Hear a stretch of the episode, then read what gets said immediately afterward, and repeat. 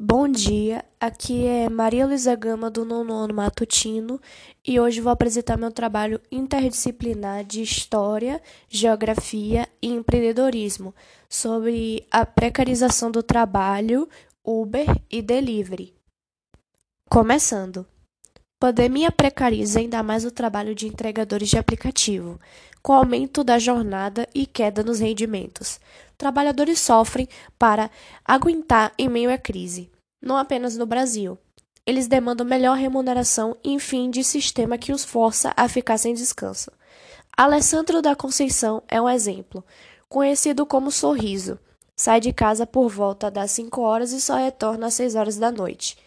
Durante a pandemia do novo coronavírus, a jornada de trabalho desse entregador de aplicativos disparou, uma vez que profissionais como esse jovem de 27 anos tornaram-se essenciais no Brasil para distribuir alimentos, remédios e compras feitas pela internet.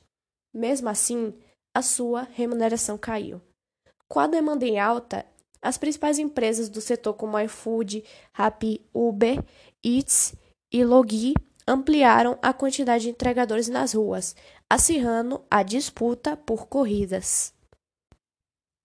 Os motoristas e cobradores de ônibus urbanos lideram um triste ranking, o de encerramentos de contratos de trabalho por mortes registradas de abril de 2020 a março de 2021 no Brasil, período marcado pela situação emergencial provocada pela pandemia da Covid-19. Os desligamentos por óbito de profissionais das duas categorias ocorridas entre março de 2020 e fevereiro de 2021 foi superior à medida dos três anos anteriores. O tempo, também baseado em informações do CAD, apenas nos casos dos motoristas, o aumento foi de 48%.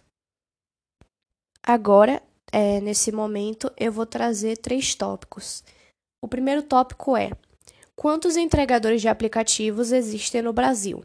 Então, é, dados consolidados pela consultoria Análise Econômica mostram que, do total de trabalhadores informais no Brasil, os que prestam serviço para aplicativos de entrega de refeições soltaram de 250 mil pessoas em 2019 para mais de 645 mil pessoas em junho de 2020, um crescimento de aproximadamente 150%. O segundo tópico é quais problemas eles enfrentam. Então, eu trouxe dois exemplos, e eles são a queda no valor das taxas de remuneração, que tem caído na medida em que aumenta a quilometragem e o número de entregas pelo valor pago, e também os bloqueios indevidos e sem justificativas dos profissionais, que podem fazer com que eles fiquem dias sem trabalhar e sem saber o motivo. Qual é o período da maior demanda de entrega? Então, a maior demanda por entrega de comida ocorre por volta do almoço, geralmente das 11 às 2 horas, e do jantar, geralmente às 5 horas às 9 horas. Também há uma demanda maior de entrega em dias de chuva. Então, até nesses tempos, né, as entregas de alimento acabam aumentando mais. Sem emprego, a opção mais viável para os desempregados que aumentam durante a Covid-19 é ser entregador de aplicativo.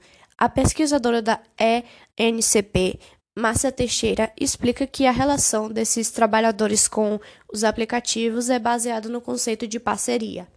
O trabalhador assina um termo de uso e não um contrato de trabalho. Isso é novo e foge do enquadramento legal de uma relação de trabalho, o que acarreta inúmeros problemas e provavelmente aumenta a exploração. Agora vou começar com a simulação onde eu me passo por uma motorista de Uber. Olá, sou Maria Luísa, tenho 26 anos e já trabalho nesse ramo faz um bom tempo. Na prática, contudo, é menos independente. A falta do vínculo trabalhista deixa a remuneração nas mãos da produtividade. Nós, trabalhadores, estamos sempre a postos. Muitas vezes nossa jornada diária chega a 12 a 15 horas de trabalho, de domingo a domingo. Mas só sabemos quando é demandado pelo aplicativo. Os pedidos começam a aumentar a partir das 7 horas, aí sim eu não paro de trabalhar. Pego minha moto e sigo em frente, mesmo às vezes não morando nos bairros onde as pessoas me chamam. Então, eu encerro esse trabalho com a minha simulação. Espero que tenha gostado e obrigado pela sua atenção.